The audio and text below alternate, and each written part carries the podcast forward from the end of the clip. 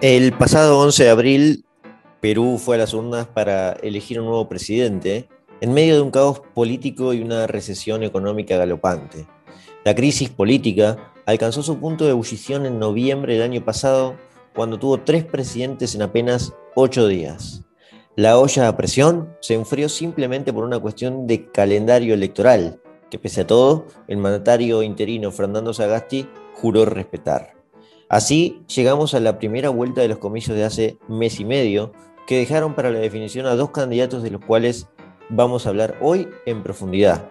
Por un lado, el docente sindicalista rural Pedro Castillo y por el otro, la hija del expresidente Alberto Fujimori, la limense Keiko Fujimori. De esta última casi no hace falta que explique quién es, un personaje recontra conocido y de hecho Fujimori es todo un movimiento social eh, y político y hasta cultural en Perú. Una figura repetida en los comicios. Este será su tercer intento por llegar a la casa de Pizarro y se ubica en el espectro ideológico más inclinado a la derecha. Pero de Pedro Castillo sabemos poco y nada, no porque no haya buscado cierta información, sino porque su carrera política de envergadura es realmente corta. Lo que sí sabemos es que sus propuestas son de izquierdas, un confeso admirador de Hugo Chávez y Fidel Castro, y con un discurso ultra estatista. Hoy en Politinomics te contamos todo sobre las elecciones en Perú del próximo 6 de junio.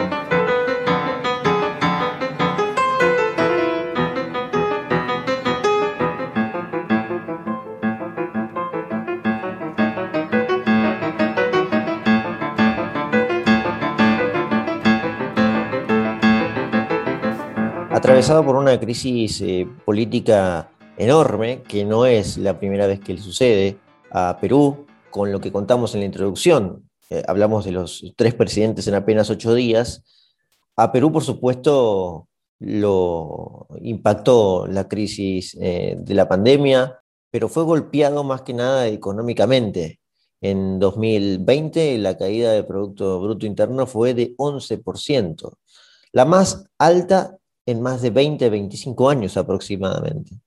Y cuando menciono esto, tengo que aclarar también el contexto económico en el cual Perú se ha desarrollado casi a la par de muchos países de la, región sudamericana como eh, un baluarte, una estrella eh, que apareció eh, hace mucho tiempo ya en la región. Perú es un ejemplo de crecimiento económico a largo plazo. Los números lo muestran claramente. desde los 90 hasta la actualidad el crecimiento sostenido fue enorme, con una fuerte disminución en los niveles de pobreza. Entre 2005 y estos años, la inversión extranjera se multiplicó por 7, por ejemplo. En los últimos 16 años, la tasa de crecimiento promedio anual fue del 6%. Bueno, una, una performance envidiable, por lo menos para la Argentina, ¿no? Y para muchos otros países además. En menos de 15 años, 7 millones de peruanos abandonaron la pobreza.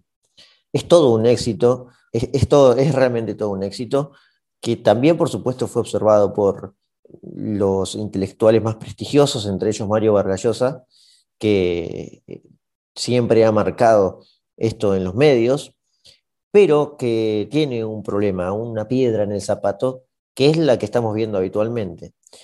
Pero vayamos explicando de qué se trata. ¿Cómo hizo Perú entonces para, para que le vaya tan bien, para tener una economía saludable, eh, sólida?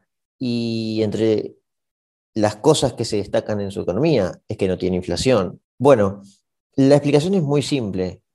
Eh, orden monetario, especialmente, el Banco Central no imprime a lo loco como otros países, la moneda es estable, por ende, el orden macroeconómico en general, porque eh, la, disciplina fiscal también ha sido protagonista de, Perú en estas últimas dos décadas, no ha tenido que endeudarse, eh, ha controlado el gasto público, no se ha desesperado por cobrarles impuestos a, la población a mansalva y crear cada vez más impuestos. Una economía, un, un, programa macroeconómico ortodoxo que se instaló con Alberto Fujimori en los años 90 las típicas reformas que se realizaron en esos tiempos donde la región se vio bastante atravesada por las reformas económicas pro mercado. Perú, en cierta forma, abrazó un modelo de libre mercado desde entonces y los resultados, como han visto, son maravillosos. También es cierto que fue un periodo, el del siglo XXI, eh, el que hemos atravesado hasta, hasta no hace muchos años, donde todos los países de la región han crecido. Lo mismo ha pasado con Bolivia, ha ocurrido lo mismo con Ecuador, Colombia. Eh, Argentina mismo tuvo en la primera década del, 2000, del, siglo XXI. Es un ejemplo de crecimiento económico. El, el boom, la explosión de los commodities también ha favorecido la hora de exportar materias primas al mundo.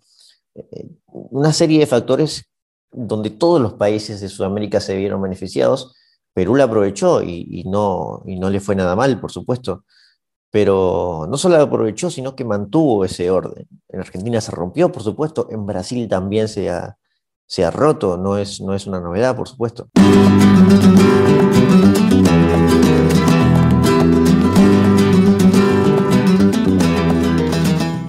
Pero ¿cuál es la piedra en el zapato de las que les, les iba a comentar?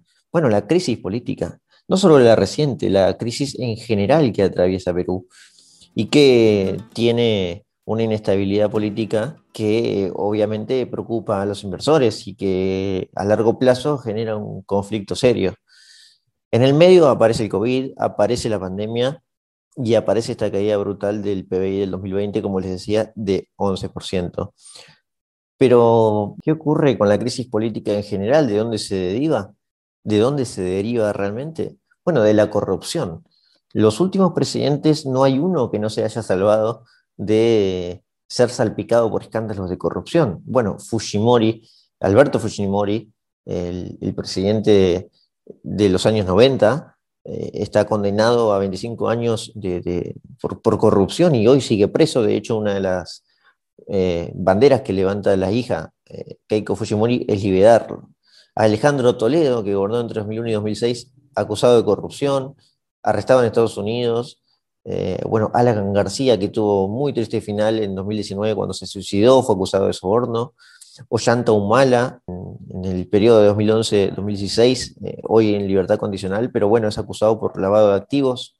En el caso de Lavallato, este caso del Lavallato, de corrupción y sobornos en la, en la obra pública en general, salpica a todos los políticos presentes.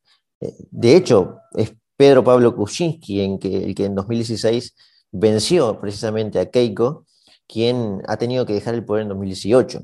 Allí asumió Vizcarra, el vicepresidente de él, y eh, tuvo que dejar luego, la crisis que le venimos a mencionar, en 2020, en noviembre del año pasado, el cargo, que después asumiría el presidente del Congreso, que no tendría los apoyos eh, parlamentarios suficientes y finalmente aparece eh, Fernando Sagasti, el presidente actual, que juró que se iban a respetar las eh, elecciones de este año.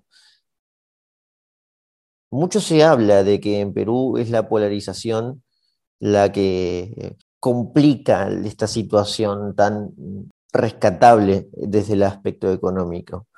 Lo cierto es que no es tanto la polarización, sino el rechazo generalizado a la clase política y a la corrupción. La última elección que tenemos del 11 de abril presenta a un Congreso ultra fragmentado. A ver, antes de meternos en profundidad en los candidatos, aclaremos que el Congreso, que tiene 130 escaños y que se necesita 66 para la mayoría absoluta, tiene aproximadamente entre 10 y 11 partidos. Pero el, hecho crucial es que, que Pedro Castillo y su partido eh, Perú Libre, que ganó con el 19% de los votos en la primera vuelta, eh, tiene apenas 30 y pico de votos. Necesita el doble para llegar, si quiere gobernar con cierta facilidad, para llegar a la mayoría absoluta.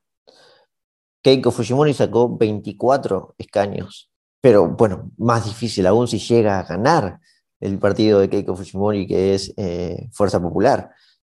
Es decir, tenemos 10 partidos en Perú que integran el Congreso de los 130. Para ponerlo en cifras y en porcentajes más claros, entre Perú Libre y Fuerza Popular, el partido de Pedro Castillo y de Keiko Fujimori suman 61. Entre ambos ni siquiera llegan a la mayoría absoluta. Estamos hablando del 47% del Congreso peruano. Para entender la comparación y para eh, vislumbrar que los medios cuando hablan de polarización extrema no es precisamente lo que está ocurriendo en Perú. Está ocurriendo por eh, declinación eh, normal y entendible en el caso de un balotaje el, contexto de la segunda vuelta es un contexto de polarización, es algo lógico en la política y en en un, calendario electoral. Pero la elección general, la primera vuelta, la que tuvimos en Argentina en 2019, por ejemplo, es de una fragmentación absoluta. Pongamos en perspectiva, en comparación, mejor dicho, con lo que ocurrió en Argentina. En octubre de 2019, cuando eh, Alberto Fernández vence a Mauricio Macri en primera vuelta, entre ambos sacaron casi el 90% de los votos en primera vuelta. Eso es polarización, esa es una verdadera polarización. De hecho, el Senado argentino, por ejemplo, eh, entre el partido de Alberto Fernández y el partido de Mauricio Macri, suman el 92%. Son 234 los senadores entre Juntos por el Cambio y el Frente de Todos en Argentina, en un Senado que tiene 257 lugares. En cambio, en el Congreso, donde hay 130 puestos, Keiko Fujimori, si llega a ganar, solo tiene 24. Y Pedro Castillo lo mismo, tiene 37, no es mucho mejor que digamos. Es decir, el problema es la fragmentación, no la polarización, y que va a ser, por supuesto, algo muy complicado para el presidente que sea que llegue a ganar el panorama político de división eh, total, y tendrá que hacer y buscar muchísimas alianzas.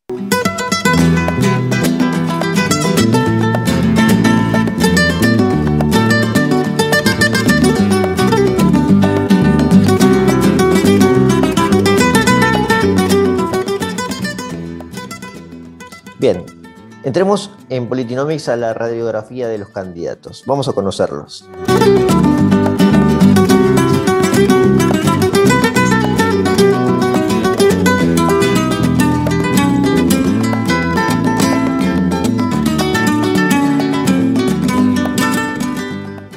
Keiko Fujimori, a pesar de, que tiene una larga carrera en política, tiene apenas 45 años.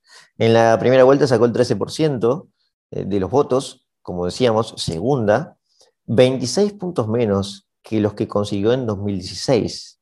Esta es la tercera candidatura presidencial de la hija de eh, Fujimori y que demuestra que le fue muy mal en comparación con las anteriores. En 2011, Keiko perdió con Ollanta Humala por 500.000 votos, en segunda vuelta, claro. Eh, lo aceptó rápidamente. Pero la última elección presidencial, la de 2016, cuando Keiko se enfrenta a Pedro Pablo Kuczynski, este eh, economista eh, liberal y empresario que, terminó ganando las elecciones en Perú y que después tuvo que renunciar en 2018, le sacó, quedó atrás en, en, la elección por apenas 40.000 votos. Es decir, estuvo muy cerca de ganar en 2016.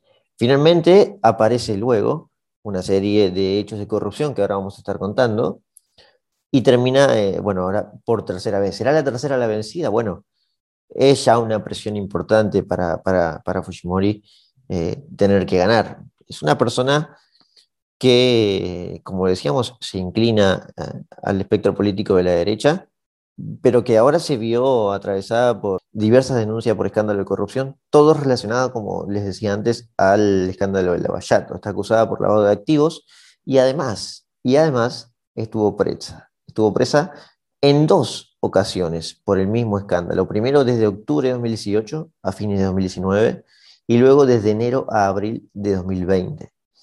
Una de sus promesas en campaña es indultar a su padre, que a su vez también está preso, con una condena de 25 años de cárcel por delitos de corrupción, robo y, bueno, graves violaciones a los derechos humanos. Como saben, Alberto Fujimori es eh, calificado por todos los medios en general del dictador de los 90 en Perú.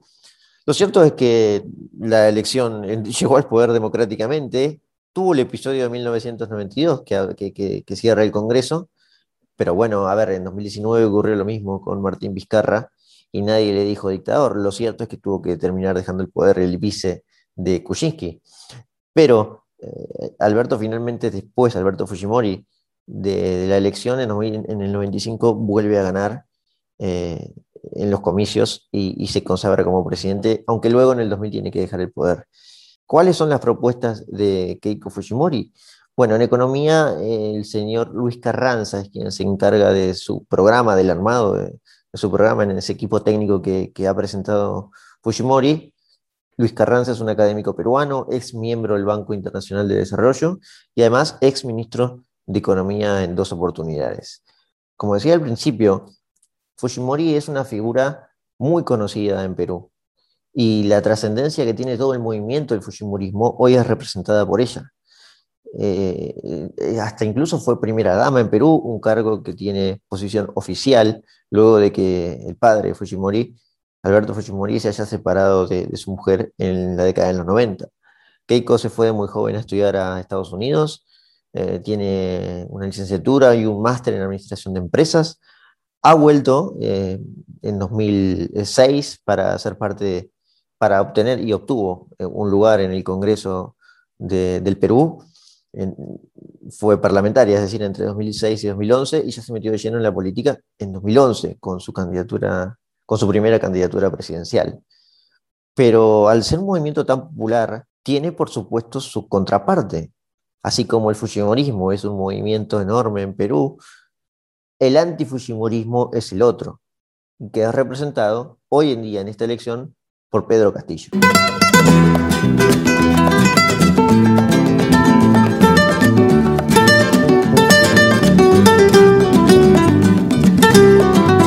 Nacido en el departamento de Cajamarca, eh, Pedro Castillo es un norteño criado en una familia campesina. Cajamarca es uno de los departamentos más habitados, no el mayor, pero sí tiene un millón de habitantes aproximadamente, donde por supuesto Castillo ganó en su lugar.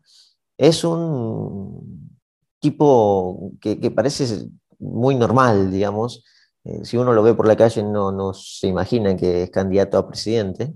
De hecho, en el plano político no es nada reconocido. Sí ha tenido alguna participación. En 2002 intentó una, ganar una alcaldía en el distrito de Anguía. Eh, y hasta hace no mucho militó en, Perú Posible, un partido de izquierda que, que presidió el exmandatario Alejandro Toledo, pero no mucho más. No se conoce mucho más de Pedro Castillo. Sí, claro, su aparición en política eh, eh, Pedro Castillo irrumpe en la política peruana en 2017, porque claro, Pedro Castillo tiene una historia que tiene que ver con la docencia. Como habrán visto en la foto, Castillo tiene un lápiz en su mano izquierda. Esa es la insignia del partido, Perú Libre. Como les decía, Pedro Castillo es docente y sindicalista docente e irrumpe en 2017 en una masiva huelga docente que duró aproximadamente dos meses y que el gobierno de Pedro Pablo Kuczynski en ese entonces tuvo que tomar nota. Una movilización, eh, una protesta docente habitual, como cualquier sindicato de izquierda hace en cualquier país del mundo, eh, pero esta duró muchísimo y tuvo un acatamiento muy grande que terminó perjudicando a, a los alumnos, ¿no? como generalmente sucede en las huelgas, eh, esta protesta fue en contra de una ley del gobierno de, de que pretendía establecer criterios de evaluación a los maestros y una serie de eh, medidas que tendían a eh, auditar el trabajo de los maestros o como dicen los sindicalistas, trabajadores docentes. Lo cierto es que Kuczynski tuvo que darle importancia y atendió esos, esos pedidos, hizo modificaciones y luego la, protesta menguó. Pero allí Pedro Castillo tomó un lugar en la política. Pero bueno, no hay mucho más. ¿Qué propone Castillo en términos eh, de propuestas formales, digamos? Bueno, como les decía, es una izquierda, representa a la izquierda, es un chavista confeso, ha manifestado su apoyo a Fidel Castro, ha manifestado que pretende estatizar todo el sector privado que considere estratégico. Bueno, más de lo mismo de lo que es la izquierda sudamericana, ¿no? en este caso la minería en Perú, que es un lugar muy estratégico, pero vieron que cuando los candidatos de izquierda llegan al poder ya es, una cuestión de que cualquier sector empresario es estratégico y, tienden a, querer estatizar todo.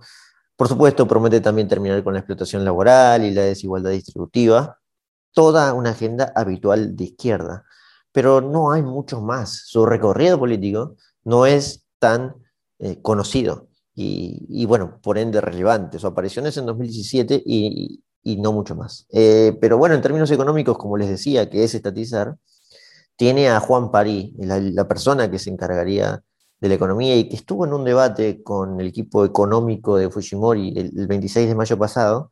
Juan París eh, es un, peruano, ingeniero economista, ex congresista y ex presidente de la Comisión Lavallato eh, entre, entre 2000 2011 eh, y 2016, eh, París estuvo siendo parte de esa comisión. En la, primera, la Comisión Lavallato fue una, una función parlamentaria creada para investigar a los mandatarios, aunque luego París también fue acusado por otro congresista también por recibir eh, sobornos. Lo cierto es que París, a partir de que se partió del el Congreso, dejó de participar en las comisiones que investigaban los casos de corrupción de los políticos y en su propuesta general, en su, en su figura, eh, en general es una, un personaje más de estos que representan a la economía en los sectores de izquierda. Eh, un estatista, si se puede decir, que cree que, hay que manejar la economía desde arriba, típico arquetipo de un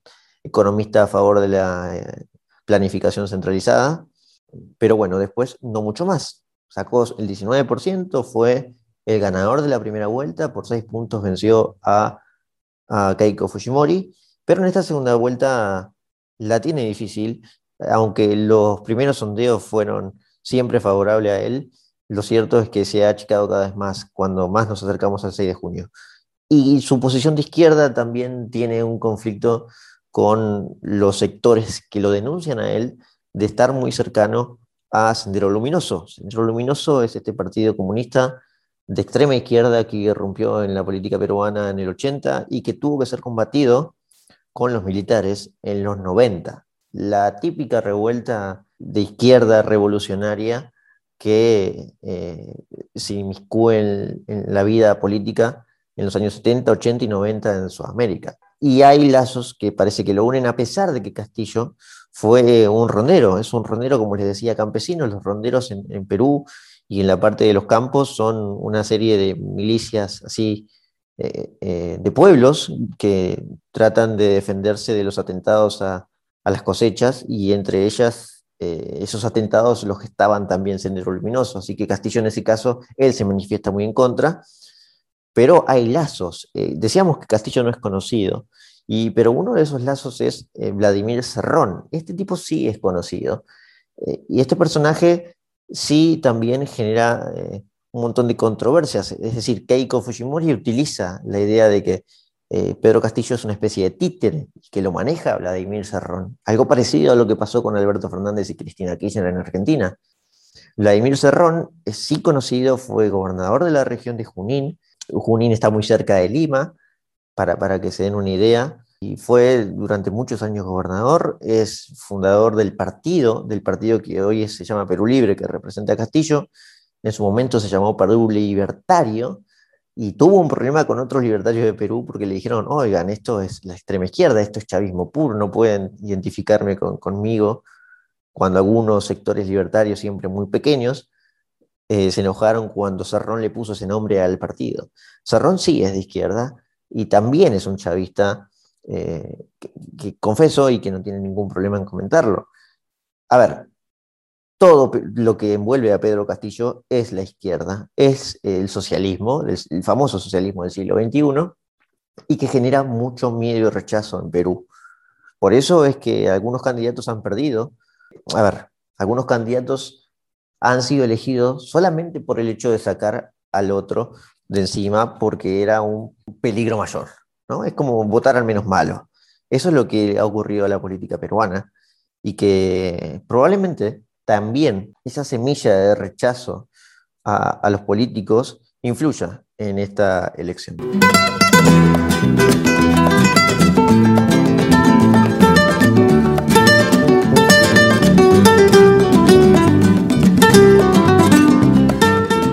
Los tópicos de esta elección me parece que ya han quedado claros después de este repaso de ambos candidatos. La inestabilidad política es uno, porque ningún presidente parece que puede terminar el mandato en paz, y si lo termina en paz, luego tiene una persecución por, casos de corrupción, porque el Congreso está recontra fragmentado, porque ahora tiene una recesión económica encima muy grande, como fue la de 2020, y que el impacto del coronavirus y las cuarentenas ha sido muy fuerte y, está en vilo también de cómo va a enfrentar cada candidato a eso. Los problemas en la justicia, claro está, ¿no? Parece ser que no va a terminar nada bien para el próximo candidato, sea quien sea quien gane, porque todos han tenido problemas, como les he dicho, y eh, la estimación parece ser que quien sea eh, elegido tampoco va a terminar bien y tiene pocas chances o probabilidades, según lo que estamos viendo, de concluir su mandato o aplicar reformas serias. A ver, Perú necesita una serie de reformas encarando económicas, más que nada, reformas económicas que encaren al sistema en general, el sistema social y, económico peruano, hacia el camino que había elegido y que le ha llevado a triunfar. Es decir, Perú ha reducido muchísimo la pobreza, sin embargo, todavía tiene mucho por hacer. Es lo que le sucede a Bolivia, por ejemplo, a Paraguay, a Ecuador, a Colombia, países que han tenido un buen pasar en estos últimos años, décadas, pero que todavía le falta camino por recorrer. Chile quizás es el que también ha llegado más lejos recorriendo eh, eh, el, sendero del desarrollo, pero que incluso ha tenido que, le ha faltado, ¿no? Y ahora, bueno, está en otro conflicto serio porque se han enojado con el sistema en general. Pero Perú necesita también encaminar la, la historia. Con Pedro Castillo no parece ser que, la historia vaya a ser muy amigable con el pasado peruano tan exitoso.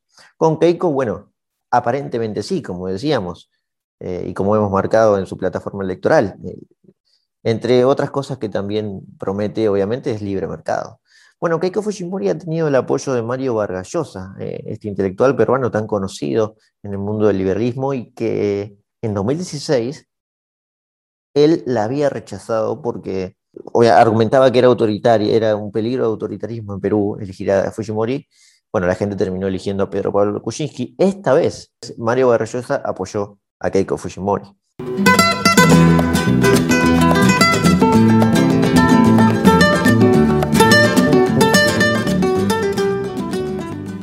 No hemos dicho mucho de las encuestas en este capítulo porque no queremos meternos en esos temas y porque han fallado bastante.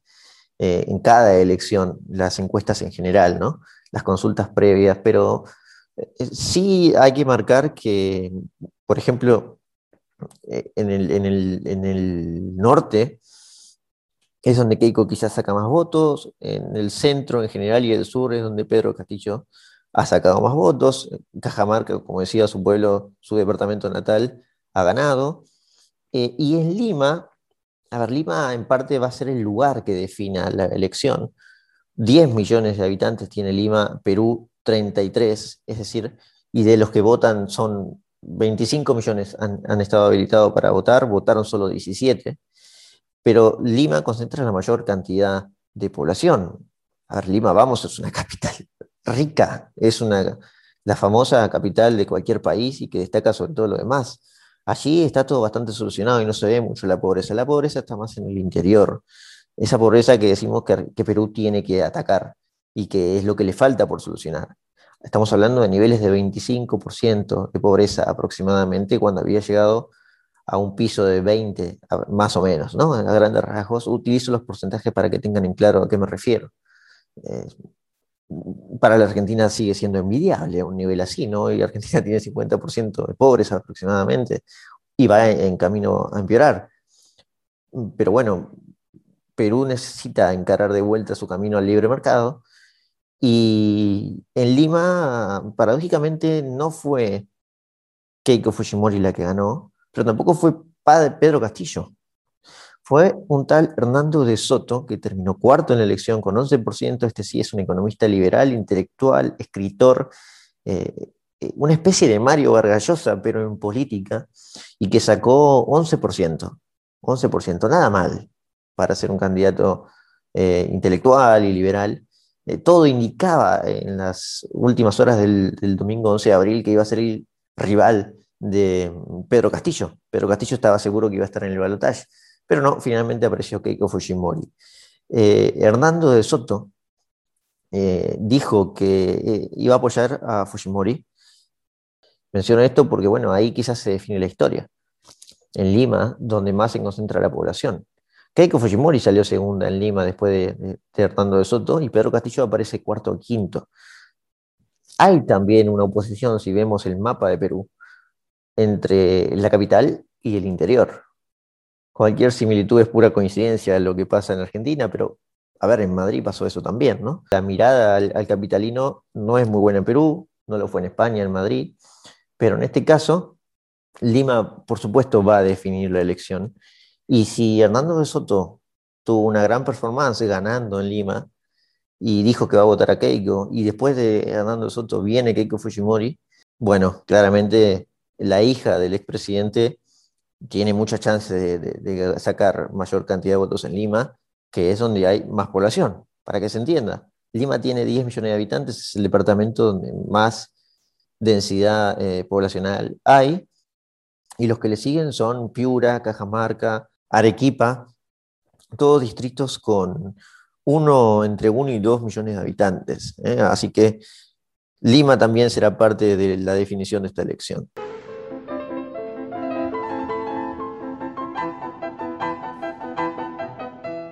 Bien, si les gustó este episodio nuevo y especial en Politinomics de la previa de las elecciones en Perú, los invito a que se suscriban en Spotify, Anchor, Google Podcast o la plataforma que más les guste. Como ya saben, es el 6 de junio, el próximo domingo, que Perú va a las urnas y tiene que elegir un nuevo presidente, encarando una situación muy difícil en Perú y en la región en general, que tiene que, como dijimos, ir por la senda del libre mercado y además combatir una serie de problemáticas políticas de violencia por la aparición del sendero luminoso que quizás le tengamos que dedicar otro capítulo en aparte en Politinomics para saber de qué se trata eh, y la cuestión del COVID porque también ha sido parte de un problema eh, en la política peruana. Nos estamos encontrando en un próximo capítulo de Politinomics. Muchas gracias.